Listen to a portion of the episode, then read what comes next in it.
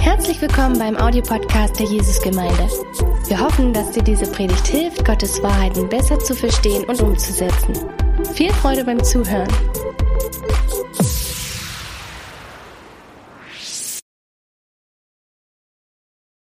So, wir sind in der Predigtreihe heute und diese Predigtreise heißt Jesus sehen.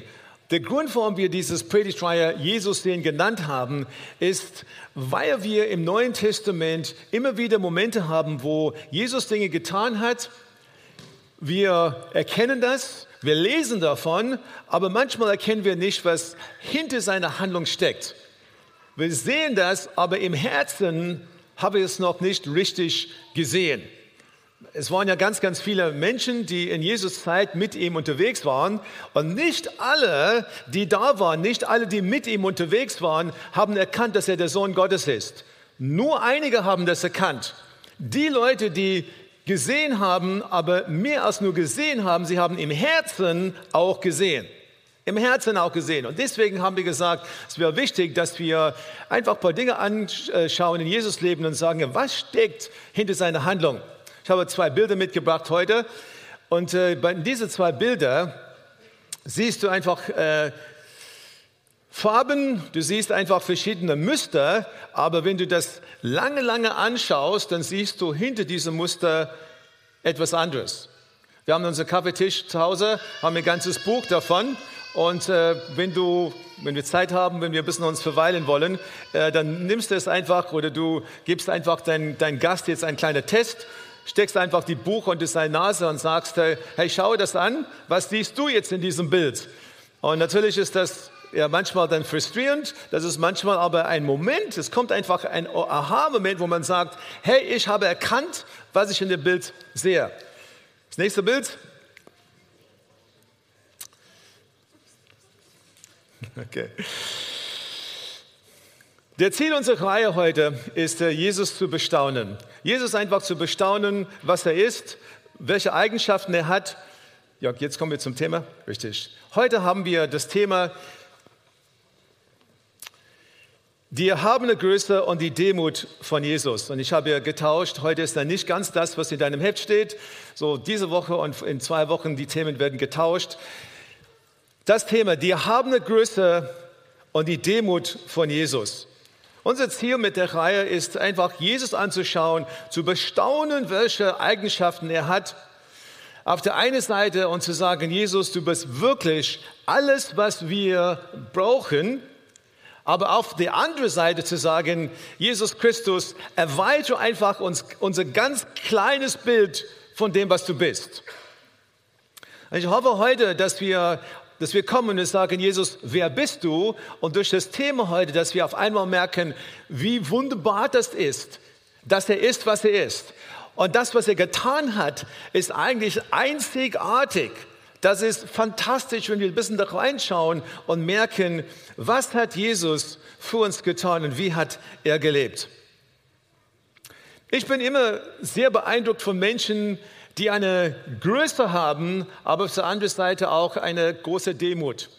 Äh, vor vielen Jahren äh, haben wir hier einen Gast aus den USA gehabt, Randy Clark, der hat uns gebeten, eine Konferenz für ihn zu veranstalten. Und hier in dieser Halle haben wir über ein paar Tage jetzt eine, einen vollen Raum gehabt und er hat hier gelehrt. Äh, aber zwischen den verschiedenen Veranstaltungen haben wir natürlich miteinander reden können, haben über viele Dinge uns ausgetauscht. Und dieser Mann ist ein Mann, der ganz, ganz viele Bücher geschrieben hat, der weltweit sehr bekannt ist. Aber was mir sehr gefallen hat, war, dass er so bodenständig war und so interessiert war in meinem Leben, in unserem Familienleben.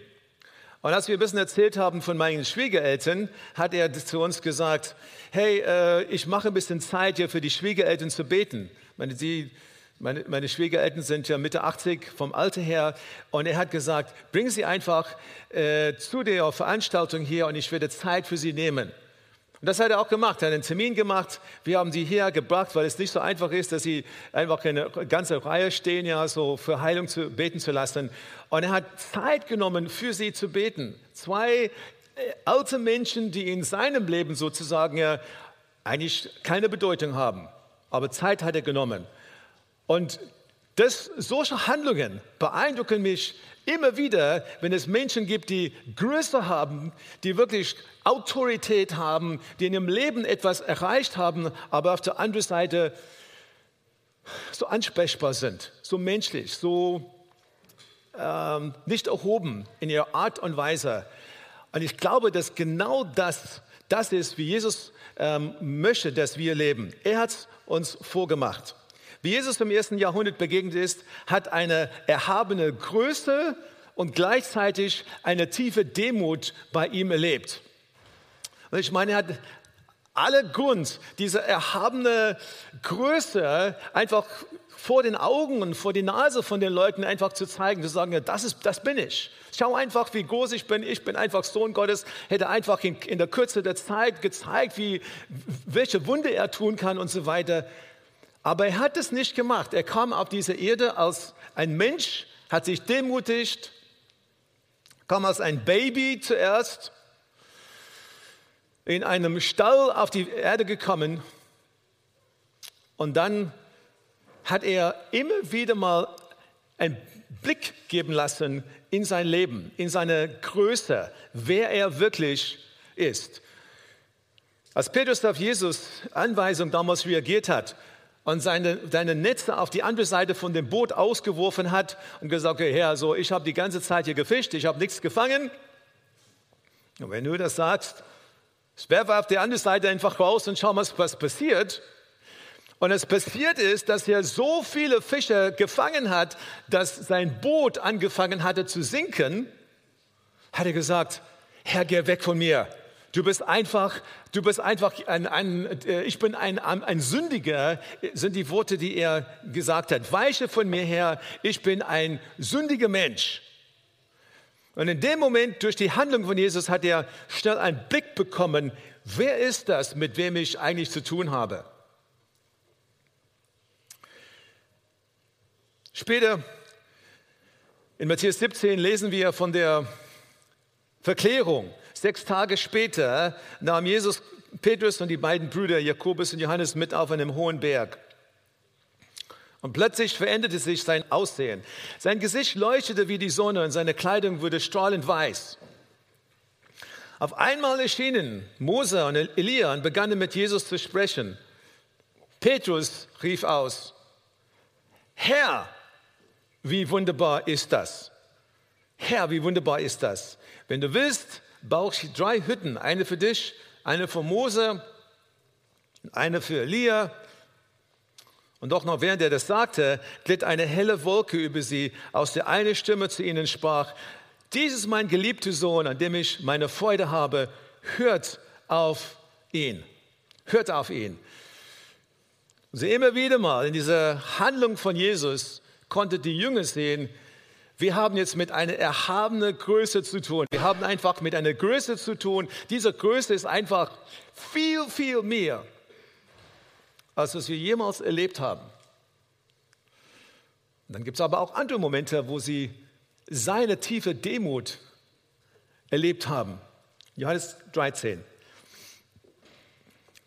Jesus aber wusste, dass der Vater ihm uneingeschränkte Macht über alles gegeben hatte und dass er von Gott gekommen war und zu Gott zurückkehren würde.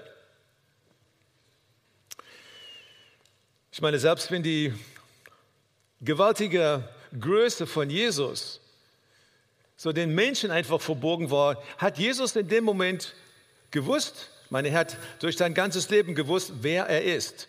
Es war nicht so, dass wir einen Download bekommen haben, ah, ich bin der Sohn Gottes und dann weitergemacht, hat immer gewusst, wer er war, obwohl die Menschen das nicht immer gesehen haben. Er wusste das. Er wusste, dass der Vater alle Dinge in seine Hand gegeben hat. Er wusste von seiner erhabenen Größe. Er wusste, dass er einfach hier war, dass er von der Ewigkeit gekommen ist und dass er in die Ewigkeit zurückgehen wird. Das hat er gewusst. Ab Vers 4. Er stand vom Tisch auf zog sein Obergewand aus, band sich ein Handtuch um die Hüften und goss Wasser in eine Schale. Dann begann er, seinen Jüngern die Füße zu waschen und sie mit dem Handtuch abzutrocknen, das er sich ungebunden hatte. Als er zu Simon Petrus kam, sagte Petrus zu ihm, Herr, warum willst du mir die Füße waschen? Jesus antwortete, du verstehst jetzt nicht, warum ich das tue. Eines Tages wirst du es verstehen. Nein, protestierte Petrus, du sollst mir äh, niemals die Füße waschen. Und Jesus erwiderte, wenn ich dich nicht wasche, gehörst du nicht zu mir.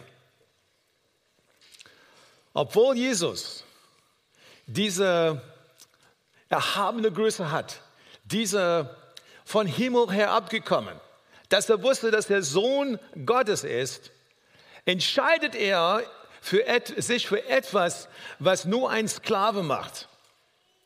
Und ich meine, wäre es eine Schar von Sklaven, dann nur der, der aller, allerletzte hat immer dann diese Aufgabe bekommen, so die Füße, Füße zu waschen. Und jetzt kommt er als der Sohn Gottes. Und er kommt unter seine Jüngern und er wäscht die Füße, was einfach eine Demutigung schlechthin ist, wo er sagt, ich bin einfach hier für euch. Ich werde euch hier segnen. Ich werde einfach hier so zeigen, in welcher Art und Weise ich diene. Er kleidet sich mit diesem Leinentisch und leistet einen lieben Dienst an seine Jünger. Der Kontrast könnte nicht gewaltiger sein. Jesus, seine souveräne Macht, der hat seine Ziele auf diese, diese Erde gehabt. Derjenige, der Gott gleich ist, der weiß, was auf ihn zukommt, der weiß, was kommt. Er ist derjenige, der dann hinkniet auf den Boden und die Füße wascht. Und ich meine, denkst du, dass wenn er hier wäre heute und er das und wir dann in seine Zeitalter gelebt hätte, hätte er das für uns gemacht? Ich glaube ja. Er würde es machen, weil er, er ist der gleiche gestern, heute und für immer. Und ich meine, das, das soll in deinem Herzen, in meinem Herzen ja jede Vorstellung von dem, was er ist, sprengen, wenn wir überlegen, was er da gemacht hat. Das wäre, als wenn, ja, so die Königin, meine, ich kenne nur die Königin von England. Okay. So, es wäre, als wenn die, die Königin von England, ja unvorstellbar, dass sie sich hinknien würde vor mir und die Füße waschen würde. Ja? Aber es eine, das wäre eine Schlagzeile, ja, ja. Aber ich meine, das ist ja nichts verglichen mit dem Sohn Gottes, der Allmächtige, der diese erhabene Größe hat, dass er sich hinknien würde und die Füße waschen würde. Das ist einfach unvorstellbar. Aber das ist ja die Art, das ist ja der Jesus, an dem wir alle glauben. Der so nah ist, uns so nahe steht und uns helfen möchte. Ich möchte uns da einfach einen ganz anderen Blick geben an diese Geschichte. Dass wir nicht einfach denken, also, ah ja, wir lesen das, ah, schöne Geschichte und Schluss. Nein, nein, dass wir heute etwas anderes denken von der Demut und von dem Herzen von unserem Herrn. Dann geht es weiter. Vers 12. Nachdem er ihnen die Füße gewaschen hatte, zog Jesus sein Obergewand wieder an, setzte sich und fragte, versteht ihr, was ich getan habe? Ihr nennt mich Meister und Herr und damit habt ihr recht, denn das bin ich. Und weil ich der Herr und Meister euch die Füße gewaschen habe, sollt ihr auch ihr, andere, ihr einander die Füße waschen. Ein großer, erster großer Punkt, den ich hier raushole, ist Jesus, Jesu Demut, ist ein Vorbild für dein Leben und für, für mein Leben auch. Weil, weil er das gemacht hat, er hat uns das vorgemacht. Und in derselben Art und Weise möchte er, dass wir auch leben. Aber wer von uns macht so etwas? Wer von uns macht so etwas? Wer von uns ja würde so das allerdreckigste Arbeit tun und einfach Freude dran haben, wie Jesus das gemacht hat? Ich glaube, viel besser wäre es, wenn wir einfach, jede von uns, ein Schild über unser Herzen hängen würde, wo, wo drauf steht, ja, ich habe Stolz in meinem Herzen. Ich glaube, dass es nicht einer von uns gibt hier in diesem Raum, der sagen kann, ich bin der Demütigste auf dieser Erde. Das gibt es nicht weil in unseren eigenen Herzen lebt einfach dieser alte Mensch und dieser alte Mensch in uns, der ist dann, hat Eitelkeiten, der alte Mensch in uns ist einfach stolz, ist einfach widerspenstig, will einfach das nicht haben, will, ist immer, immer, immer auf Konkurrenz aus, will nicht, dass der Gegner das besser macht und so weiter und so fort. Dieser alte Mensch in uns stinkt. Sein Deutsch kann man auf Deutsch sagen, oder? Das heißt, es riecht nicht gut in deinem Herzen. Und du kannst mir nicht sagen, ja, ich bin anders. Wir haben alle diese Stolz in unser Herzen. Und Philippe 2, Vers 1 bis 8, da greift Paulus das auf und sagt ja, hey, hier, so sollt ihr leben. Gibt es nun bei euch Ermahnung in Christus? Gibt es Zuspruch der Liebe? Gibt es Gemeinschaft des Geistes? Gibt es Herzlichkeit und Erbarmen. So macht meine Freude völlig, indem ihr eines Sinnes seid, gleiche Liebe habt, einmütig und auf das eine bedacht seid. Tut nichts aus Selbstsucht oder nichtigem Ehrgeiz, sondern in Demut achte einer den anderen höher als sich selbst. Jede schaut nicht auf das Seine, sondern jede auf das des anderen. Geht so miteinander um, wie Christus es euch vorgelebt hat obwohl er Gott war, bestand er nicht auf seinen göttlichen Rechten. Er verzichtete auf alles. Er nahm die niedrige Stellung eines Dieners an und wurde als Mensch geboren und als solcher erkannt. Er erniedrigte sich selbst und war gehorsam bis zum Tod, indem er wie ein Verbrecher am Kreuz starb. Und wir finden nämlich in dieser Bibelstelle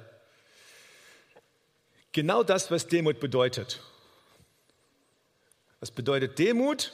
Wenn ich das hier definieren könnte, die Demut von Jesus besteht hauptsächlich darin, seine Rechte als glorreicher glorreiche Sohn Gottes nicht in Anspruch zu nehmen, sondern darauf zu verzichten.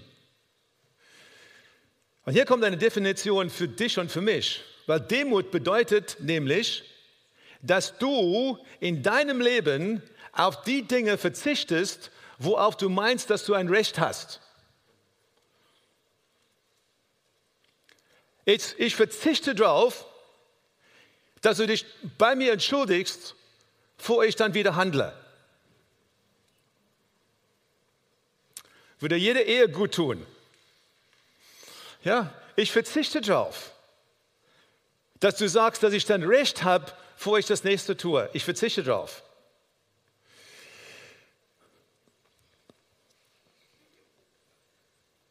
Und wir sträuben uns gegen die Idee des Selbst Verzichts. Ja, Paulus macht deutlich, dass Selbstverzicht eigentlich der einzige Weg ist, in Gottes Augen ja groß zu werden. Aber für uns, uns selbst klein zu machen und andere groß zu machen, das passt einfach nicht in unserem Schema. Wir wollen groß sein. Wir wollen das Ansehen haben.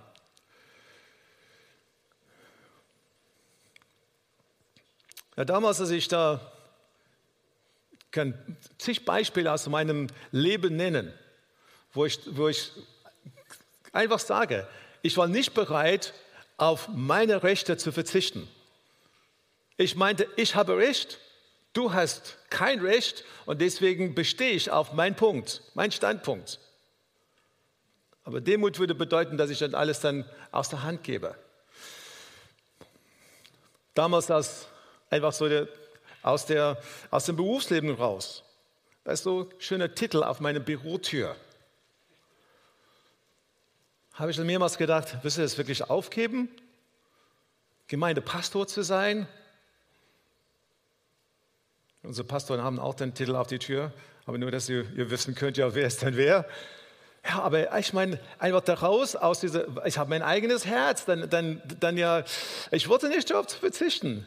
Bis ich zu dem Punkt gekommen bin, wo ich dann absolut überzeugt war, jetzt oder nie, du entscheidest ja, Gottes Wille zu tun oder nicht. Und, und sein Wille bedeutet, darauf verzichten. und einfach einen neuen Weg gehen. Und ich kann ja in meinem eigenen Leben sagen, dass dieser Moment, dieser Moment des Verzichtes, das hat mich einfach in eine ganz andere äh, Sphäre oder Raum gebracht in meine Beziehung zu Gott, weil ich das aufgegeben habe. Es löste Konflikte in einem Streit. Es hilft immer dein Recht, auf dein Recht zu verzichten und zu sagen, Demut, demutig sein. Meine Ehe und meine Frau sind alle, alle beide starke Menschen. Und wir haben in der Vergangenheit manche Persönlichkeitsanalysen gemacht. Es ist interessant herauszufinden, wer sie ist. Und sie möchte auch natürlich wissen, wie, wer bin ich. Ja?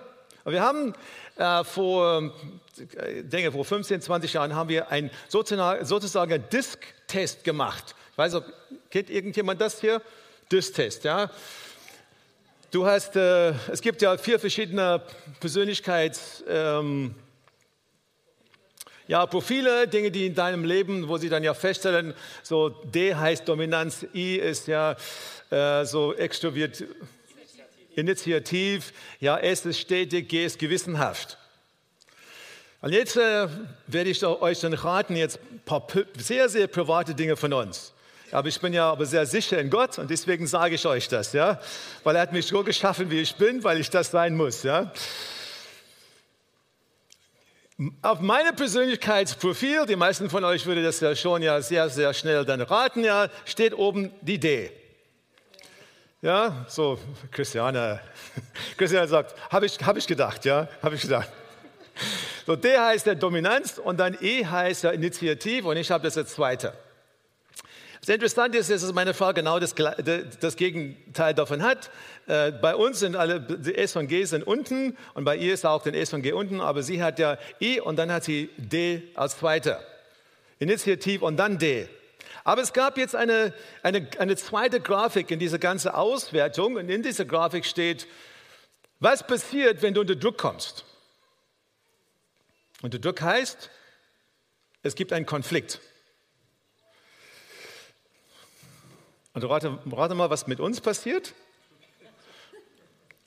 Auf beiden Seiten geht die D nach oben. Das heißt, es kann ja ganz schön krachen, weil jeder möchte gewinnen. Ja? Wir ziehen uns nicht zurück. Wir wollen einfach alle beide unsere Meinung sagen. Wir sind alle beide von unserer Meinung total überzeugt. Ja, und wir haben bestimmte Rechte in unserer, oder meinen wir in unserer Ehe, in unserer Beziehung Rechte zu haben. Und auf unsere Rechte wollen wir unbedingt bestehen. Das fördert keine Konfliktlösung. Und wir haben herausgefunden, dass es ganz wichtig ist, dass wir alle beide auf unsere Rechte verzichten müssen dass wir sagen müssen, wenn wir das Konflikt lösen müssen, dann, dann fordere ich nicht etwas von dir, damit ich dann meine, meine Seite bringe und du forderst nicht von mir, bist du, bist, äh, bist du etwas von mir, damit du deine Seite bringst. Es fördert Lösungen, wenn wir so das angehen. Es fördert gute Beziehungen. Demut macht uns selbstlos kann ja nur sagen, ja, das Größte, was wir dann uns ereignen können, aneignen können, ist diese Selbstlose, diese Demut, ja, die Jesus hatte. Ich habe manchmal, meine, wir mussten auch dann manchmal, weißt du, bei, bei uns gibt es alle beide die E. E ist in, in beide unsere Profile und wir mussten ab und zu manchmal erkennen, dass wir alle beide zu viel geredet haben in anderen Gesprächen, ja, ja, wenn wir miteinander reden, dann können die Gespräche dann lange dauern, ja, aber wenn wir mit anderen reden, weil wir das alle beide haben, es kann auch sein, dass wir zu viel reden. Wenn es bei dir passiert ist, tut mir einfach leid. Ich weiß, dass es mal, ein paar Mal passiert ist, ja. Reden zu viel, ja. Aber Demut ist es, dass wir uns interessieren ja für das, was die anderen sagen. Und was wir gelernt haben, ist erstmal die anderen reden lassen und danach irgendwann reden. Das ist einfach so die Dynamik, die funktioniert.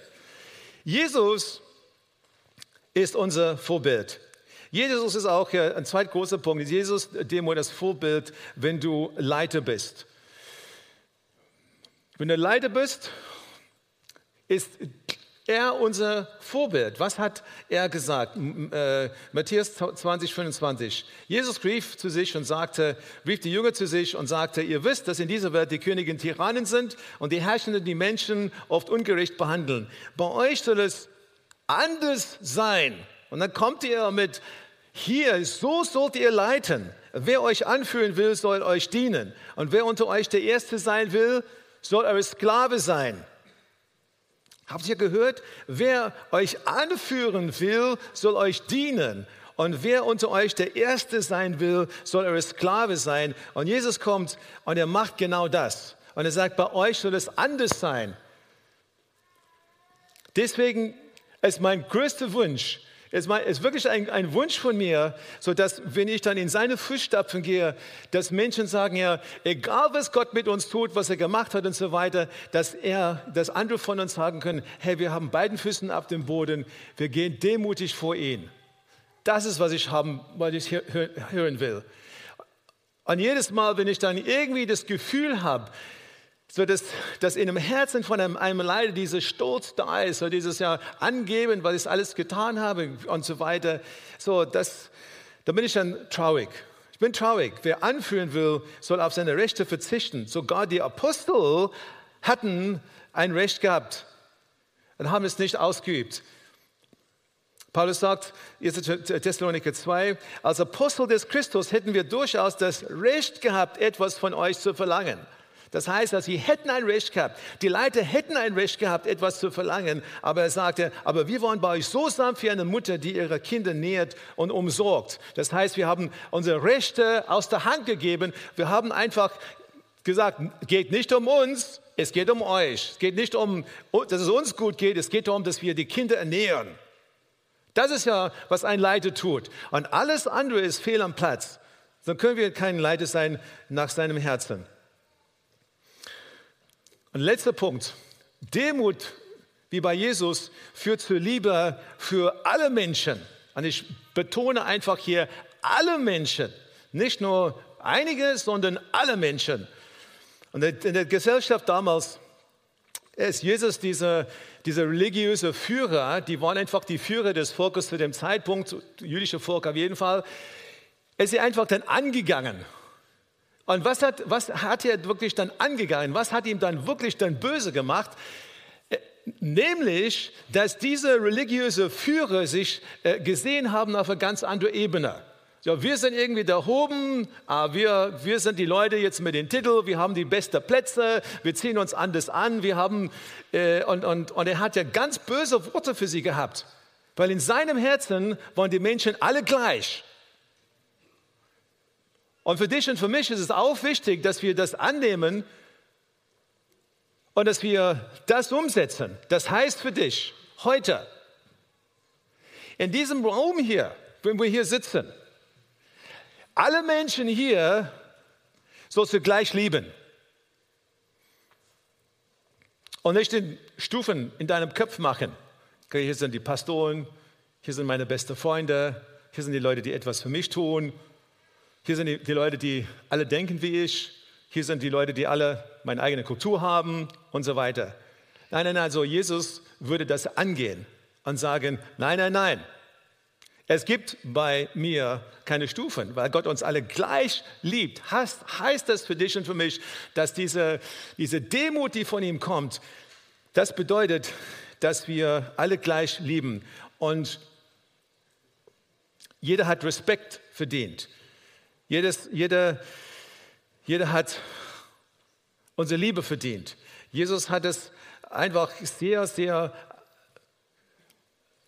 äh, so, so, er hat ihm sehr, sehr, sehr böse gemacht, als er das gemerkt hatte. Das Problem ist hier, wir sind weit, weitaus besser als sie. Das, da kommt immer das, wir sind besser als sie. Und das ist eigentlich dieser Stolz in unseren Herzen. Wir kennen es alle. Deswegen sage ich ja, wir sollen alle rumgehen jetzt mit einem Stolz und sagen, ich bin, ich habe Stolz in meinem Herzen. Weil wir denken alle natürlich in einem bestimmten Bereich, ich bin besser als du. Und er möchte, dass wir es aber nicht tun.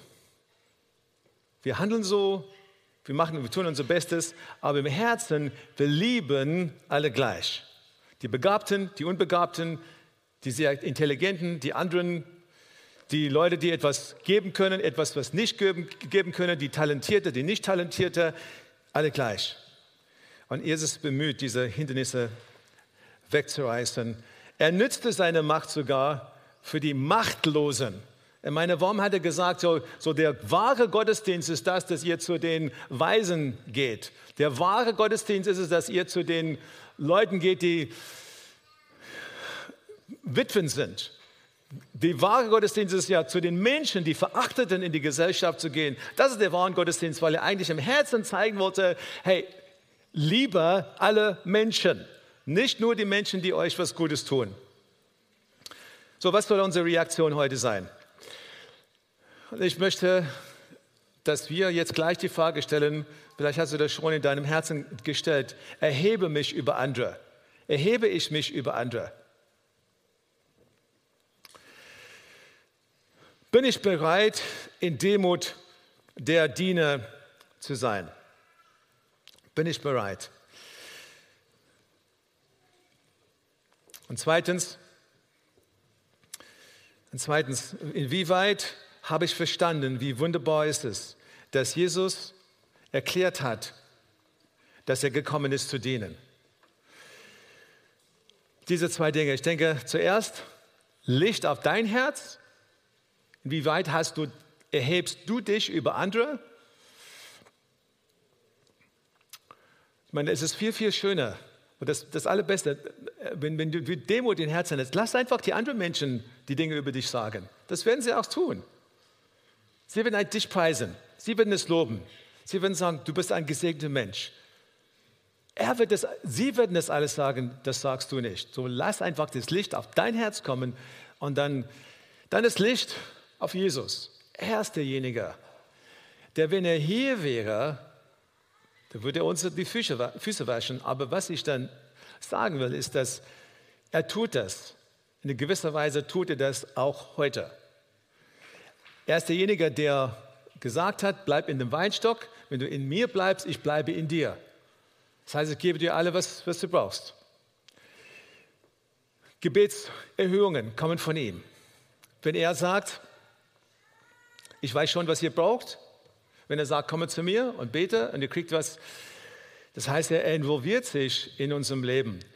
Und äh, für mich ist das, auch wie letzte Woche, immer wieder eine, springt einfach jede Vorstellung von mir, dass ich denke, dass der erhabene, große, wunderbare Herr in meinem Herzen lebt, dass er so demutig ist, dass er bei, so nah bei mir ist und dass er mir hilft in allen Dingen, dass meine Gebetserhörungen dann auch hört.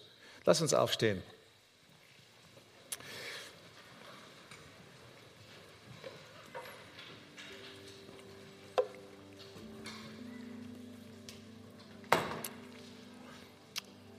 Es gibt eine Verheißung für uns.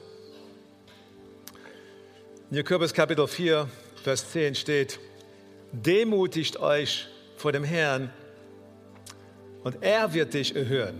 Er wird dich erhören. Denk, denkt ihr nicht, dass es viel besser ist, wenn wir uns demutigen und dass wir dem Herrn das zulassen, dass er uns erhöht, statt dass wir uns erhöhen und dann eine Demutigen auf uns zukommt, weil wir das selber gemacht haben. Was für eine Verheißung komm einfach zu mir. Komm einfach zu mir, sagt er, demutigt euch und ich werde euch erhöhen. Ich werde es tun. Er spricht die Wahrheit zu dir, zu mir. Ich werde es tun. Ich werde es tun. Prüfe einfach dein Herz heute. Welche Bereiche habe ich mein Herz erhoben über andere?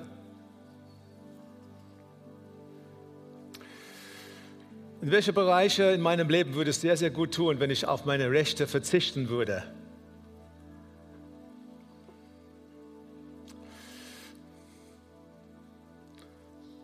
Und bist du dankbar für einen Herrn, den wir haben? Ein Herr, der so nah ist. dass wir sehen können. Lass uns ihm sehen und verstehen auf eine ganz andere Ebene. Ich möchte für uns beten. Herr, ich danke dir. Ich danke dir heute, Herr, dass wir dein Wort haben. Ich danke, Herr, dass dein Wort über unser Herzen strömt, dein Wort uns reinigen kann, dass dein Wort uns waschen kann. Und Herr, wir bitten jede von uns, wir bitten dich, Herr, dass du kommst und Herr, dass du uns hilfst, dass wir demutig vor dir gehen. Herr, gib uns eine neue Portion an Liebe für Menschen, die anders sind als wir. Gib uns eine Liebe für Menschen, die das nicht schaffen wie wir. Gib uns eine Liebe für Menschen, die du liebst, Herr, die Menschen, die ausgestoßen sind, die Menschen, die keine Liebe bekommen in dieser Gesellschaft. Hilf uns, Herr, dass wir sie lieben können. Und Herr, ich bete für uns als Gesamtgemeinde, dass wir auf keinen Fall hochmutig sind. Weil Hochmut kommt vor der Fall. Und Herr, ich bete für uns als Gesamtgemeinde, dass das, was uns ausmacht, das, was uns kennzeichnet als Gemeinde, das ist, dass wir demutig im Herzen sind vor dir, weil du eine erhabene Größe hast und Herr, du hast es verdient, von uns gelobt, gepriesen und angebetet zu sein. Danke, Herr.